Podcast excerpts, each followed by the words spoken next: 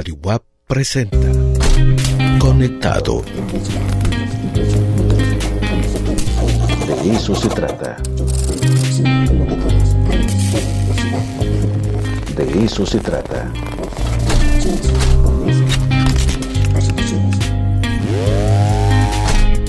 Conectado. De eso se trata. ¿Qué tal? Muy buenas tardes. Bienvenidos al De eso se trata. Mi nombre es Ricardo Cartas y como todos los días estamos aquí en esta transmisión especial desde la casa, ¿no? Como muchos medios ya lo están haciendo. Tengo ya en la línea telefónica a nuestro queridísimo amigo Aurelio Fernández, director del Copreder. ¿Cómo estás, Aurelio? Qué gusto saludarte. Aquí, este, confinado, igual que tú, ¿verdad? Sí, pues sí, es, es, es la, la instrucción, pero además de forma razonable y de forma este, solidaria, hay que hacerlo, Aurelio. Sí. Hay quien, hay quien quisiera que estuviera la policía metiéndonos a culatazos a las casas, ¿no? Como se hace en otros países. Así es. Eso, eso, mira, no está funcionando. Por ejemplo, en España o en Francia, empujan multas creo que de tres mil euros por andar en la calle sin justificación. En, en Francia 140 euros son más barateros. o si te pones... Bueno, no te vayas tan lejos. Eh, en Yucatán el tema es así, ¿no? Bueno, eso quieren, eso dicen. Habrá de las cosas que vamos a ver. Pero, pero te quiero poner esos casos porque ve lo que está pasando. La, la, la, el contagio sigue como loco a pesar de esas medidas. Yo creo que lo que lo que ocurrió con ellos fue que tomaron estas medidas de, de, de mitigación que se llaman técnicamente eh, tarde. Y aquí sí tiene razón Hugo López Gatel. Eh, las tomó a tiempo, las decidieron a tiempo. Una, un, como unos 15 días antes que ellos en términos de cómo iba el desarrollo de su, de su epidemia, de su contagio. Y eso nos permite pues tener más chance de, de evitar no que haya un montón de, de, enfermos, de más contagiados todavía, muchos muertos por desgracia, sino que no se amontonen en un lapso de, de tres, cuatro semanas, ¿ves? Porque entonces sí, la demanda en los hospitales pues no va a poder ser satisfecha. No hay país que te aguante claro. ese tranco. Máxime acá, que hemos tenido 30 años de, de, de, desaparición del sistema público de salud eh, para sustituirlo. Hemos visto. Y entonces ahora, pues, ah, pues no hay suficientes hospitales. Pues no, señores, no cerraron. Le dejaron, es como la educación, ¿no? Y le fueron pasándosela a las universidades y todo, al sector privado y las universidades constreñidas siempre a no crecer. Y lo mismo acá. Entonces, eh, ese problema ese problema lo, lo estamos ahora padeciendo. ¿no? Y, y, y, y, bueno, pues hay que enfrentarlo. Y la única manera es que, que nos guardemos. El problema aquí es, eh, hay un problema real, que no puedes culpabilizar a la gente, de que hay, ¿cuánta gente hay que vive al día? La mitad de la población. Eh, por lo menos, ¿eh? Por lo menos. Es muy, es muy fregado, o sea, tienes que salir a buscar dónde, a vender galletas en la esquina, a, a hacer de payasito, a, a, a, poner un puestecito de calabazas ahí, a poner tu puesto de mediano tamaño, abrir tu, tu pequeña miscelánea, yo qué sé, o sea, eso, eso es tremendo, porque no es como en Alemania, que pues, ¿saben qué, maestros? Les vamos a, a rolar el lana, la lana a todos, porque todos están en la seguridad social, todos tienen este, sus becas, o sea, eso no lo hemos logrado acá. Entonces es muy difícil, aunque haya una lana que está repartiendo el gobierno abajo, que es muchísima, miles de millones de pesos, bueno, pues no va a ser suficiente para, para resolver el problema. Y otra parte de, de gente que, pues, le parece que no es cierto lo que pasa, ¿no? Sí, sí, sí, sí. Todavía hay creo un sector muy amplio, ¿no? Este, que piensa que esto es obra de una película de ciencia ficción o que es un plan este conspiratorio. Exacto, hasta que se le muera el primer pariente, el primer vecino. hasta que metan a su tía al hospital, o hasta que vean que no hay hospital para su primo, porque ¿qué pasó?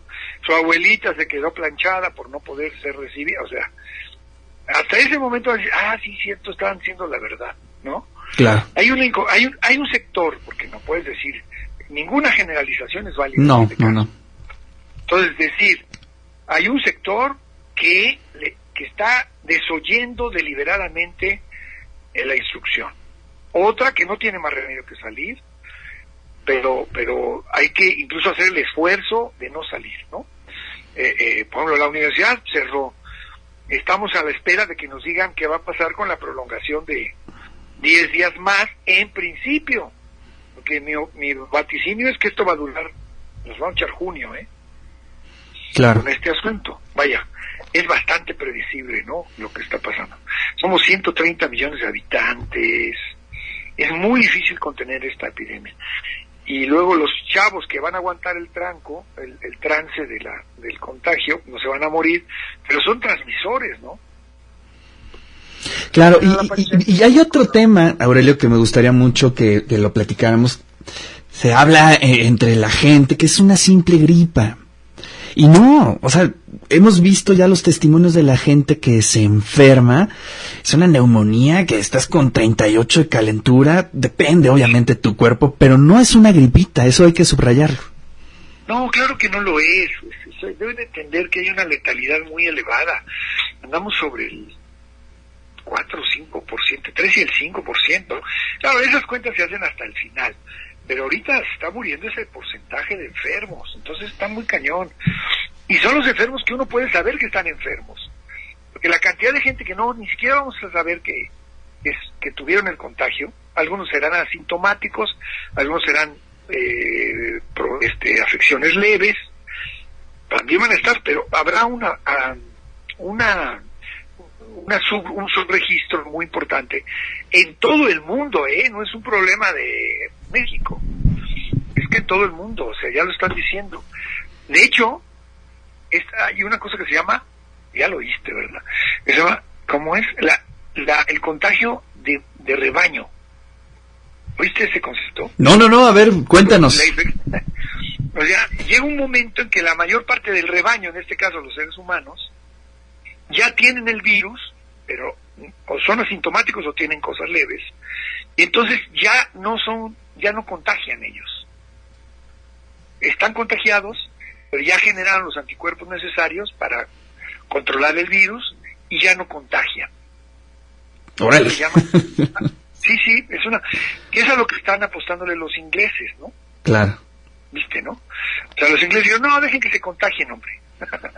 y ya cuando lleguemos a ese punto, pues ya ahí muere. Eh, eh, es una teoría eh, eh, muy probada eh, de la epidemiología, creo que no solo en seres humanos, sino en otras especies.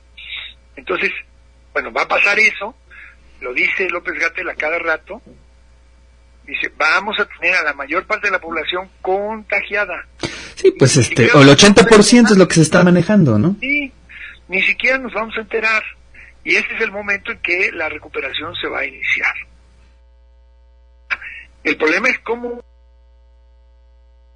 que deben andar de camas, camas, camas así de, de, de- de cuidados intensivos. Las cuentas son un poco turbias ahí, pero yo creo que no hay ahorita más, que no hay diseñado más de 3.000 camas en el país. Esos ya son los de terapias intensivas, ¿no? O sea, son un montón de camas. Claro.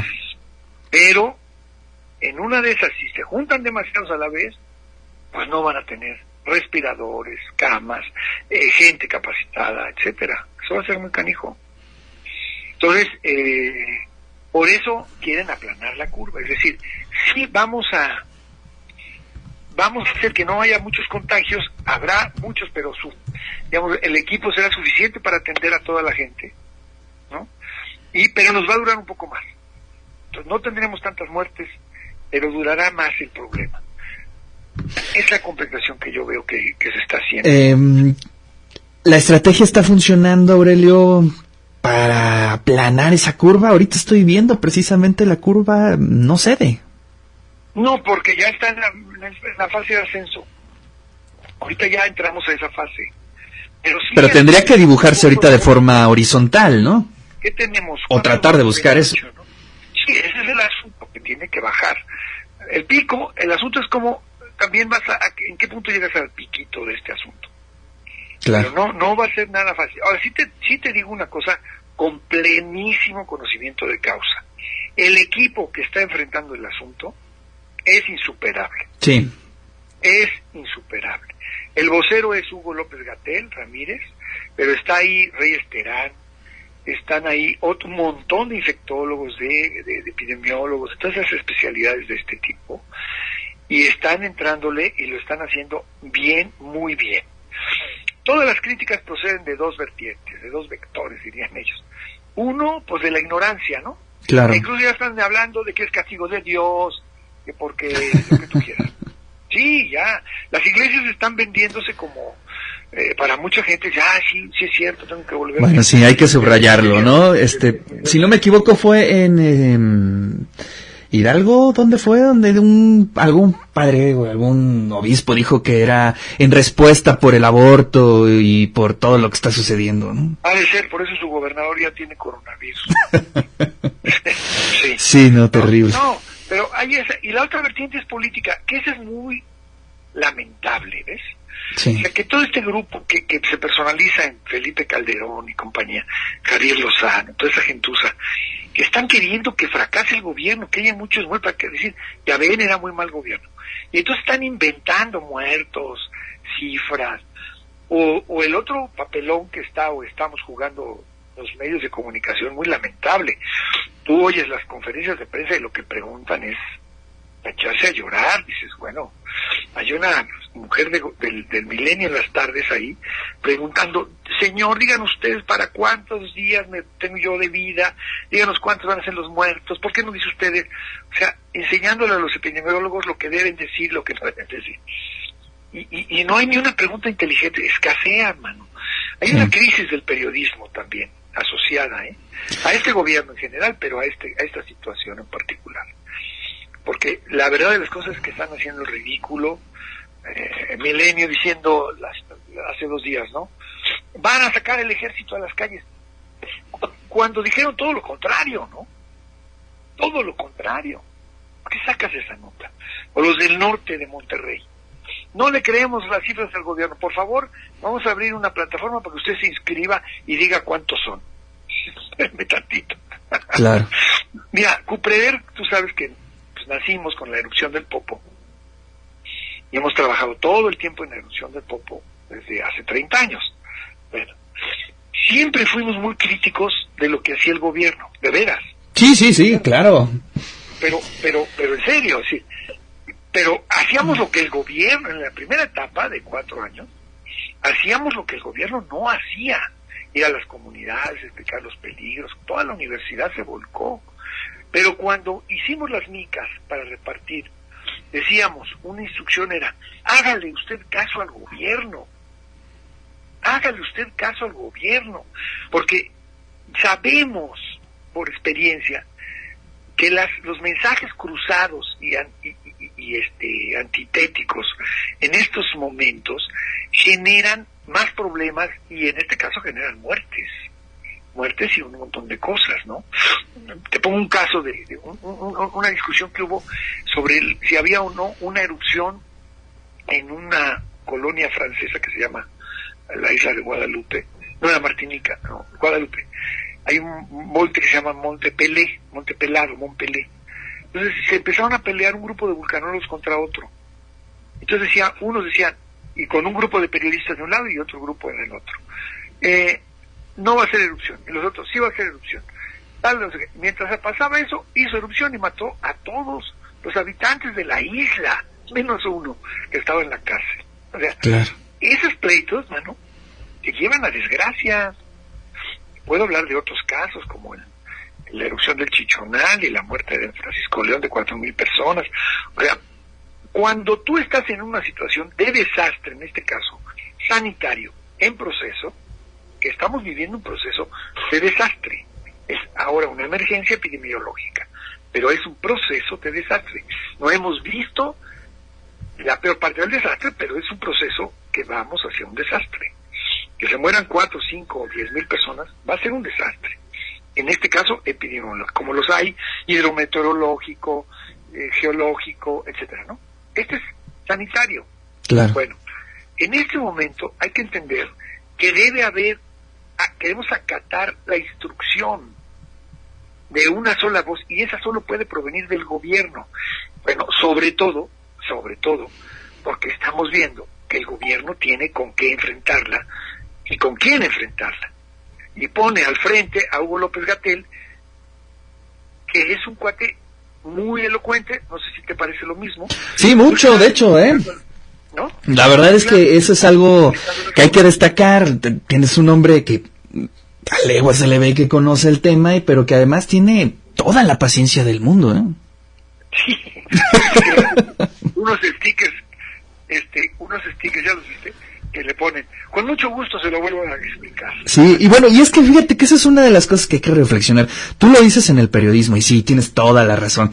El sábado también vimos una muestra de un periodista, no me acuerdo qué medio era, pero dijo, este, ¿cuántos millones de muertos va a haber? Ah, sí, el pobre cuate, ya le hicieron su sticker. Sí, o sea, bueno, desde ahí. Pero no sé si te ha pasado, Aurelio, que de pronto eh, explicas, explicas, explicas con, no sé, a lo mejor algún miembro de tu familia, amigos, vecinos, y es imposible entablar un diálogo porque tenemos un vacío en conocimiento de estas cosas, ¿eh?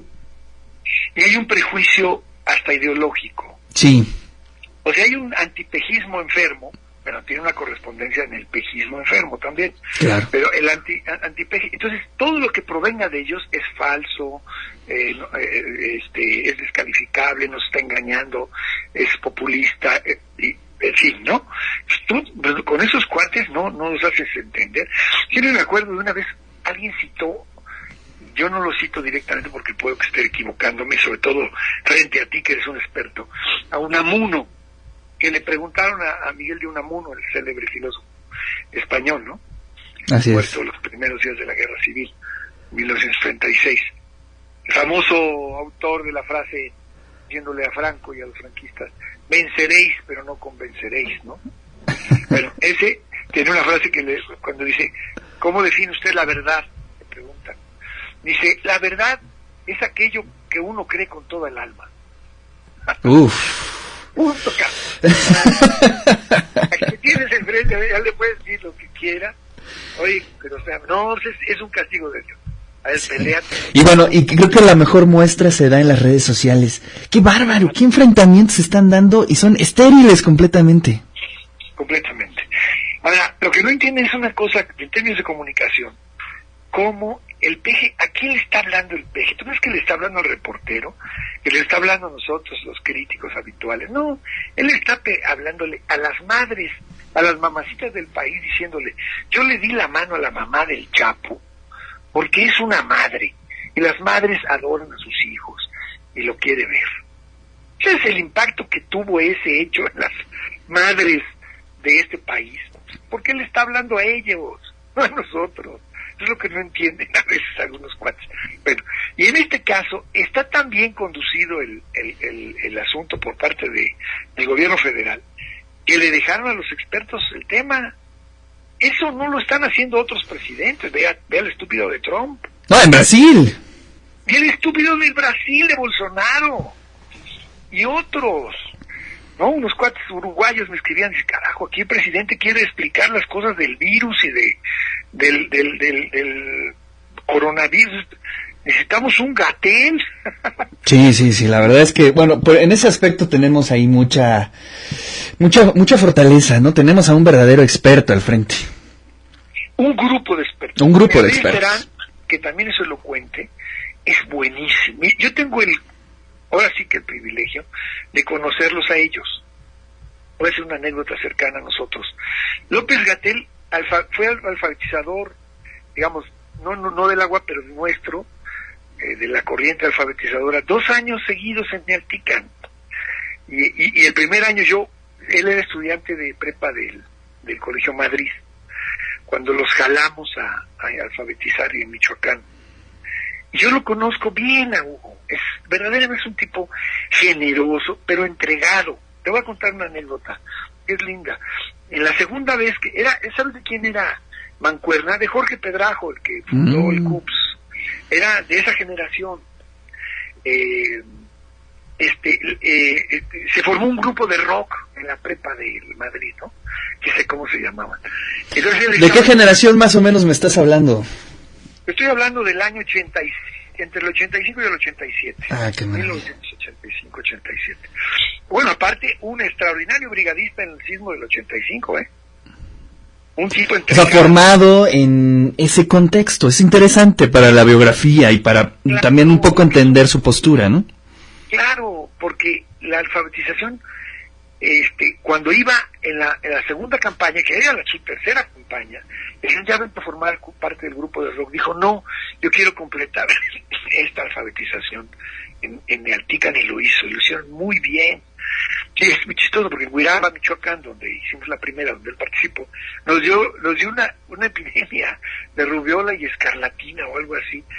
Y él, le- por eso le hacemos la broma de que es, fue su primera epidemia que tuvo que atender. no, pero es un cuate, mira, de veras, aparte, eh, una persona lindísima, generoso, trabajador y muy inteligente. Es hijo de médicos, además. De Claro. hecho, le decíamos de broma en la prepa todavía, haciendo el doctor Gatel le decíamos, ¿no? Eh, muy, muy, un tipo entregado. Entonces, yo, pues claro que uno que conoce a esa gente, a Riz Terán también, y a las otras flotas, uno se siente confiado en que esa gente va a dar la vida ahí, mano. Y además no son, no, no son este, misioneros de la fe, no, son científicos, mano. No, y, y- y algo importante, Aurelio, es que tampoco ha, eh, digamos, maquillado las cosas. Yo, la verdad, me quedé muy frío después de la rueda de prensa del sábado, porque nos lo dijo claramente. O sea, no, eh, eh, no vamos a dejar de tener muertes, muchas muertes, ¿no? O sea, no es- te está pintando un escenario real. Pero hay un sector que tampoco quiere escuchar eso. No, pues no. Bueno, es muy difícil asumir que estamos viviendo una película de eh, epidemia, ¿no? De hollywoodesca. Digo, es lo que está pasando. Y eso que a nosotros, aunque Puebla es el cuarto lugar de contagios, y ya está la cosa muy fuerte, eh, no nos ha llegado a las familias. Cuando te llega a las familias, entonces dices, ah, sí era cierto, ¿no? O a los amigos, ¿no? a los amigos, a los conocidos, al compañero de trabajo. Exacto. Viste que se murió en el HU, el primer muerto de Puebla se muere en el HU porque era canillero del Ángeles Sí. y ahí no lo atendieron. Y no lo atendieron, efectivamente. Lo pasaron al HU ya completamente mal el cuate, mano. Era un, era un jubilado nuestro, ¿verdad? De la Así es, jubilado de nuestra universidad. Sí, bueno, por ejemplo, pues eso es una cosa muy cercana. Tiene toda la familia ya infectada seguramente. Es muy cañón, mano, es muy cañón. Entonces, es muy difícil, Ricardo, porque además tenemos una población muy vulnerable, porque hemos deshecho una tradición alimenticia muy valiosa, la hemos cambiado por chatarra. Ya viste, los, los primeros muertos, la, la primera razón de muerte son dos, estaban empatadas hasta ayer. Obesidad y el segundo hipertensión. Claro. Todo eso son problemas alimenticios, mano. Oye, y, y fíjate que es un tema que ya estaba, este, pues dando ahí resultado en la legislación, ¿no? Esta nueva propuesta del etiquetado que finalmente se amparó la iniciativa privada, pero creo que esas cosas son las que se deben de erradicar, de las cosas que tenemos que aprender de esta crisis, ¿no? Claro. No, pues sí, es- perdón, eso, eso tiene que hacerse, pero el, eh, el empresariado, siempre con el chantaje de que vamos a tener que cerrar los empleos y quién sé qué, eh, ahí, te- ahí le dejan y siguen el etiquetado. Pues, espérame, mano, pero no solo es eso, hay, hay otros muchos problemas. ¿Te acuerdas que se había prohibido en las escuelas vender? Claro, no, eso, eso, yo- eso es la peor broma que, que he escuchado, ¿no? O sea, ¿cuál fue la respuesta? Hacer las bolsitas de papas más chiquitas. Pero es humor negro. Es humor negro, o sea, estamos viendo que la gente se está muriendo de- no son este no son ancianos como yo mayores de 60 no son cancerosos, no son, no, son obesos, hipertensos y, y, y, diabéticos, que es la primera causa de muerte en este país. O sea, si no entendemos que hay que remediar eso, estamos jodidos, man. Y va a venir otra, pero no vamos a necesitar ni otras epidemias. Está muriendo la gente porque porque la porque la verdad de las cosas también abajo nosotros ahí en las campañas de alfabetización lo vemos las señoras que, que tienen cuatro hijos pues le dan diez pesitos al niño para que desayune en la tiendita y adivina qué compra el niño. Claro. Pues eso también. Y el gobierno tiene que fajarse los pantalones y ya. Es un momento de hacer una pequeña revolución simplemente en términos de alimentación. ¿Qué estamos comiendo, man? Es, es terrible. Entonces, claro, viene esto, pues se está matando. Yo no me acuerdo ahorita las cifras, pero hay un montón de gente menor de 60 años que se está muriendo. Y son por obesidad, hipertensión, diabetes. Sí, el primero que nos enteramos, pues fue un adulto joven, digo, de 42 años, ¿no? Exacto. Una criatura de pecho para mí. no se le había cerrado. Oye, muerto a esa edad. Sí, sí, sí. Por obesidad. Sí, por obesidad. Y eh, hay un porcentaje eh, amplio, ¿no? ¿no? No vamos a decir que es la mayoría, pero sí hay un porcentaje amplio precisamente de esa edad, ¿no? Más o menos a los 40 años que está muriendo porque tienen esas condiciones. Viste que es el pico de los contagiados también. ¿eh? Exacto. incluso es más que los de mayores de 60. El tema es cuando te lo tomas en serio, ¿no? Digo, la, la, gente mayor se lo está tomando muy en serio. O sea, yo tengo vecinas, vecinos que, pues sí, tienen condiciones de resguardarse y lo están haciendo. El problema es cuando dices, ah, bueno, este, no estoy en ese rango, entonces puedo darme la libertad de hacer ciertas cosas, y ahí es donde está la contagiadera. O el vector de contagio que llaman estos, que son que por eso está recomendando que los abuelos no cuiden a los niños, ¿eh? Claro. Porque el papá se va a chambear, regresa contagiado, a lo mejor el papá ni se entera, ni va a pasar nada, pero contagió a los niños. Y los niños se lo llevan a los abuelos. Y los que se mueren son los abuelos. Sí, sí, sí. Aunque estén guardados en la casa, pero llegan los niños y les transmiten el, Así el es. este SARS-CoV-2, quién sabe qué Así tipo de es. bicho es, ¿no? Entonces, este, hay que tener todo eso y hay que informarse bien. Hay una página ahí de la Secretaría de Salud, pero de información profusa. Se pueden meter y entretenerse horas ahí. Y si los mayores no saben cómo hacerlo, pues ahora sí que que se lo, no sé, que se los impriman los, los niños, se los digan en la mesa. O Sí. algo, ¿sí? No, eh, fíjate mira, que en la página de la ONU hay inclusive hasta secciones para niños. Hay un librito ahí en PDF donde se puede descargar. Sí hay mucho contenido ahí. Creo que eso es importante decir que sí hay mucho contenido. Y bueno, pues Aurelio, eh, siempre acudimos a ti. eh, nos gusta Oye. mucho tu punto de vista y pues extiende por favor esa invitación a que se queden. No, te quiero decir algo que, que quizá tú puedes convocar a los a radio escuchas, sean los sea el número que sea, eh, que, que, que nos que te hablen y que te digan qué van a hacer dentro de sus casas. Acabo de poner una una una cosa en el Facebook que dice el respeto a la neurosis ajena es la paz. porque la no, porque en China, viste, salieron a, a divorciarse, Sí. salieron a denunciar violencia intrafamiliar. Espérame, Pero ya está pasando acá, ¿eh? no, pero por supuesto, y aquí va a ser peor, porque porque un, en un momento la señora va a decir, oye, mi hijo, oye, papacito, ayúdanos a lavar los trastes. Oye, no, pues eso no es de hombres. Y vas a ver la que se va a armar. Entonces yo creo que sí hay que hablar de eso, porque tenemos un mes que nos falta formalmente, hasta ahora un mes, de coexistencia interna. Entonces que la gente, este, yo aquí en mi comarca, donde vivo, tenemos varias casas, de básicamente la familia, pero ya les dije, oiga, vamos a, a- organizar este sesiones de baile, de lectura entre varios, de baile no, no de parejitas, más que las parejitas que sean parejitas. Y ya están contagiados entre ambos. A ver, ¿por qué no hacemos este, eh, yo que sé, cosas entre eh, jugar badminton, Sí, sí, sí. pelota contra la pared, lo que sea, y luego se lavan las manos. o- Yo, yo el, Siempre el- cuidando- el fin de semana tuve una experiencia interesante, fue el cumpleaños de mi hija, pues obviamente no hubo fiesta, Oye, jugué escondidillas, jugué este lotería. Tenía yo miles de años que no jugaba yo esas cosas, ¿no? Padrísimo, estás recuperando. Y yo creo que la gente tiene que pensar en eso, o ya lo está haciendo. Ya lo está haciendo, yo creo. Una, una amiga del, de la- del periódico que, que puso a su hijo a hacer este muñequitos con rollos de gastados de papel de baño, ¿no? Gastados, por supuesto. Claro.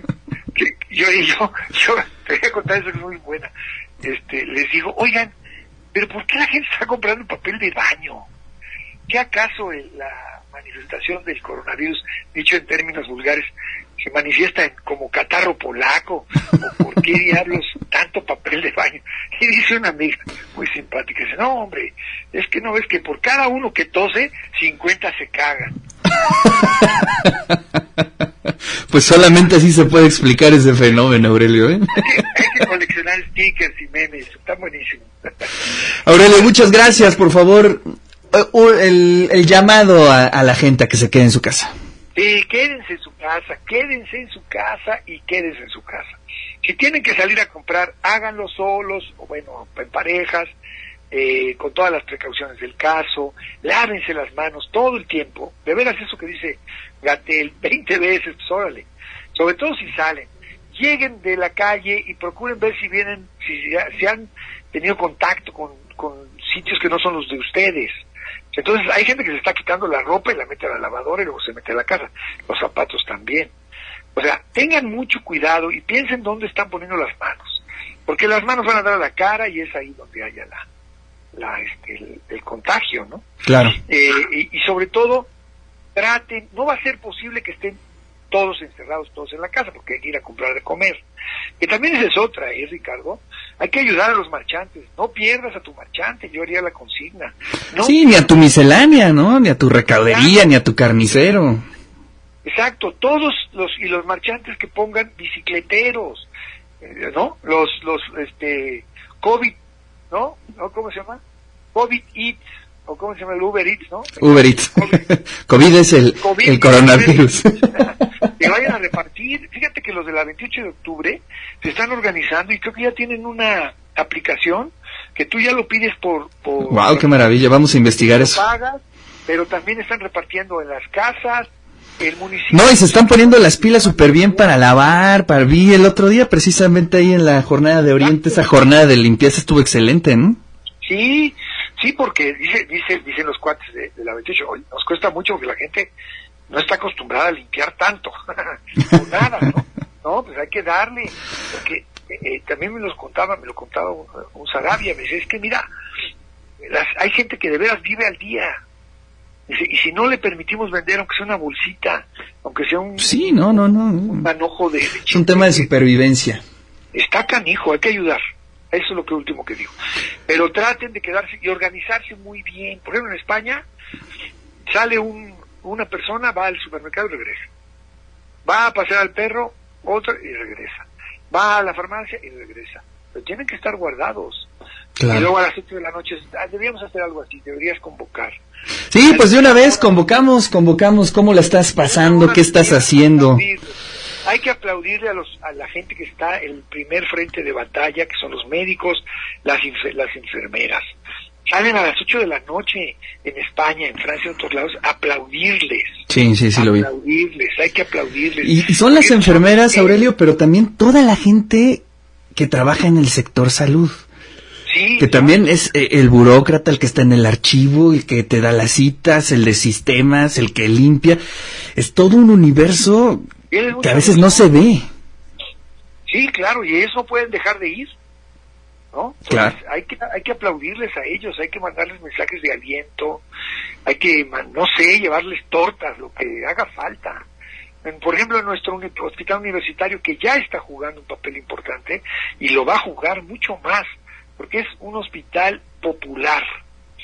Es, va a llegar mucha gente jodida a atenderse. Por eso también hay que pedirle a los jubilados, no se angustien con las citas, si se las difirieron, aguanten tantito. Solo que sean de veras muy urgentes, porque la, hay una desesperación. Yo se veía de un grupo de jubilados que exigían que le hicieran la prueba del coronavirus, no tenían ni estornudos, man. Sí, no, no, no. Aguanten, no, no, no. Mejor quédense en su casa, compañeros. Así es. Quédense en su casa, quédense en su casa. Aurelio, pues muchas gracias, te mando un fuerte abrazo. Gracias, Ricardo, gracias a ti y el papel que juegan es muy importante.